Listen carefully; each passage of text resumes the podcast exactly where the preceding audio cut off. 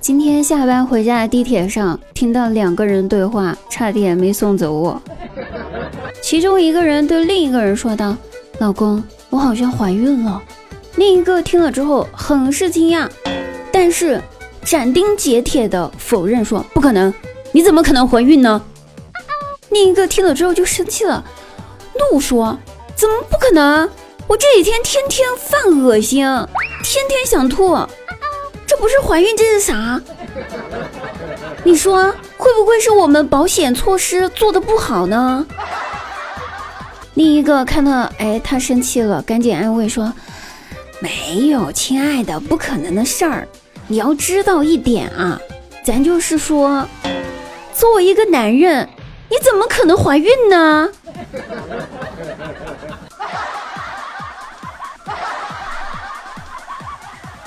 对于这种事儿，我只能说，我对这种爱情呢，绝对是支持的。在我看来，能够隔绝爱情的只有生与死，不会局限于性别或者国界。但是，咱就是说，大哥，您能换个对象不？连自己是男人不能怀孕这件事儿都不知道的对象，你拿来干嘛？难道是被爱情冲昏了头脑吗？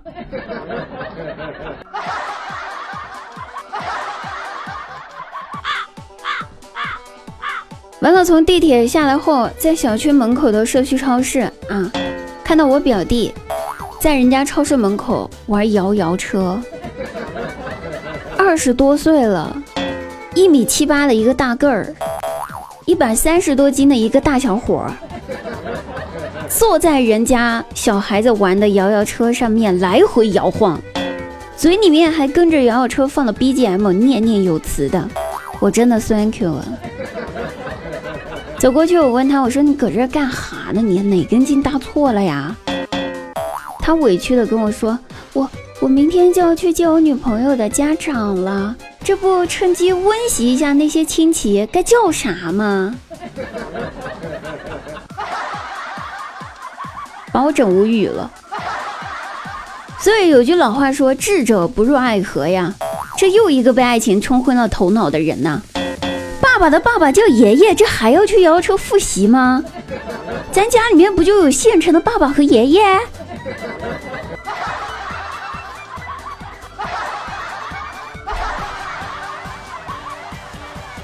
我赶紧走了，不能被熟人认出来，更不能认出来他是我弟弟。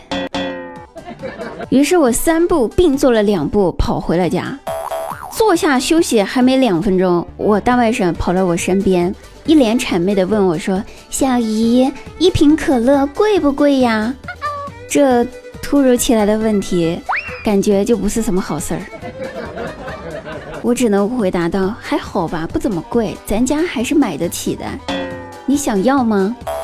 他听了之后舒了口气啊，说道：“哦，还好不贵，我刚才不小心把你桌上的可乐打到在你的笔记本电脑上了。”晚上我让我妈妈给你再买一瓶哈，小姨。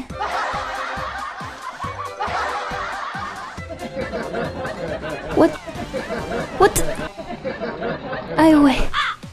我这血压呀，顿时上升，还没来及发火呢，我妈就跑过来跟我说：“闺女儿啊，我让个小伙子加你好友啊，你俩聊了试试，赶紧的同意人家的好友申请啊。”我还能怎么办呢？老母亲都发话了，加了好友和对方客气的寒暄了几句，无非就是那几句：哎，你叫啥？你姓谁名谁？你哪儿的？你多高啊？就这种普通的相亲的聊天话题。聊着聊着吧，对方突然就转换了话题，说道：“我想跟你坦白个事情。”呵，这上来就整坦白局嘞！我一下子来了兴致，您展开说说。他说：“其实我以前是个不良少年。”我一看这话，心想：这是不是在试探我，对吧？这肯定是试探我是不是那种觉得一个男人有不堪的过去就对人家一竿子打死的那种类型的女人。我多机智呀！我脑海中想好了一大长串安慰对方的话，比如什么“谁还没点过去啊，对不对？谁还没年少轻狂过呀？”这些类型的话呀。完了，我这字儿打了一半还没发出去。他接着说道：“你别误会，我是说我身高才一米六，发育不良的不良。”我的，我的。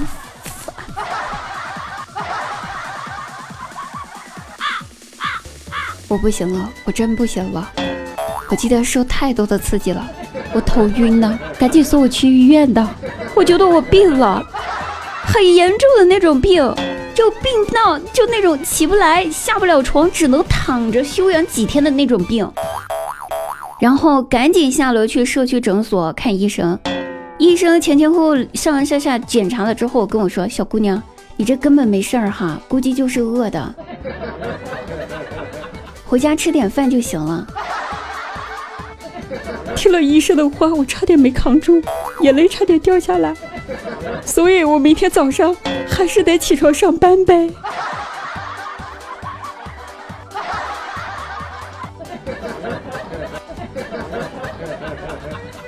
好了，各位朋友，本期节目到此结束了。这又是被气死的一天，但是没死，明天早上还得上班。我们下期节目再会。